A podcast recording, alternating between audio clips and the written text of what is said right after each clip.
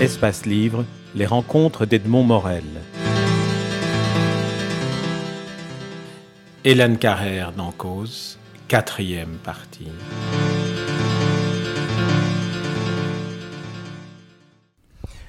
Oui, vous, dites, disiez aussi au début du livre que la, Russie avait un double objectif euh, constant, en tout cas les, dirigeants de la Russie, c'est maintenir un système autocratique.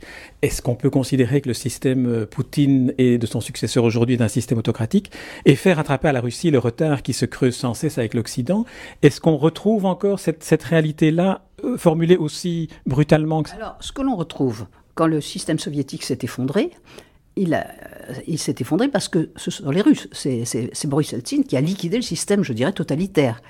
Mais en même temps, c'est toute la puissance russe qui s'est effondrée. Euh, et le problème à ce moment-là, c'est de recréer un État. Et on peut dire que d'une certaine façon, il y a un parallèle. Euh, en 1855, euh, la puissance russe s'effondre, il y a un État, mais à maintenir l'État, on ne peut pas recréer la puissance. Il a fallu, le transformer.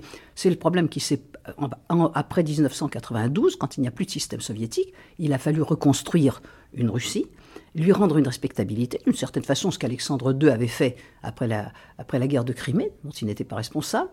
Et aujourd'hui, vous avez raison, il y a un, un père et fils, mais comme a été Eltsine avec, avec Poutine, euh, si ce n'est que euh, probablement on entre dans une période de l'histoire où le dialogue entre père et fils est beaucoup plus libre, certainement, euh, tout simplement parce que le fils appartient à une autre espèce que le père aujourd'hui.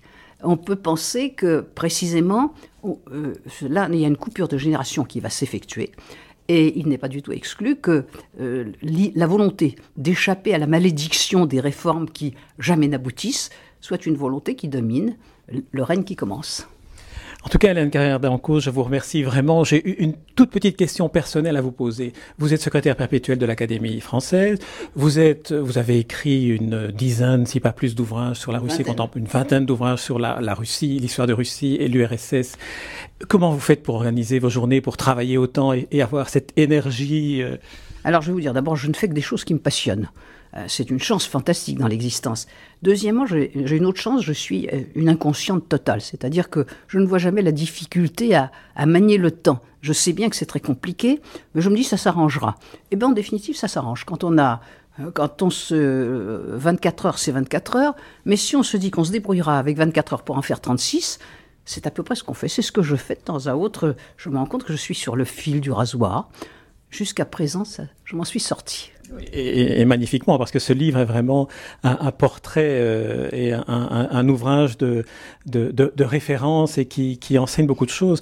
En conclusion, je, dirais que le, portrait que, dont je parlais au début de l'entretien, que vous avez choisi pour orner la couverture du livre, celle du tsar libérateur et qui n'était encore jamais sorti du domaine privé. C'est un... Il reste dans le domaine privé puisqu'il appartient, enfin privé.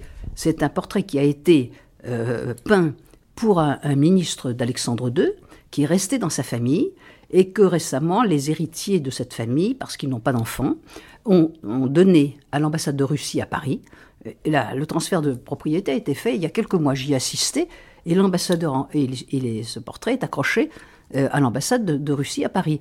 Et l'ambassadeur me dit à ce moment-là, vous faites une biographie d'Alexandre II, moi, je vous, propose ça pour votre couverture. J'ai été, c'est un cadeau formidable. Ah oui, non, c'est un très beau cadeau parce qu'on on, entre dans le livre en entrant dans, le regard de, cet homme. Alors, votre ouvrage est un ouvrage passionnant, formateur et fascinant. C'est aussi un livre qui éveille la curiosité à mieux connaître la Russie d'hier, mais aussi celle d'aujourd'hui dont nous avons, me semble-t-il, une image si imprécise et si peu documentée. Merci Hélène Carrière d'Anco. C'est moi qui vous remercie d'une lecture aussi attentive et d'une émission aussi intéressante. Merci.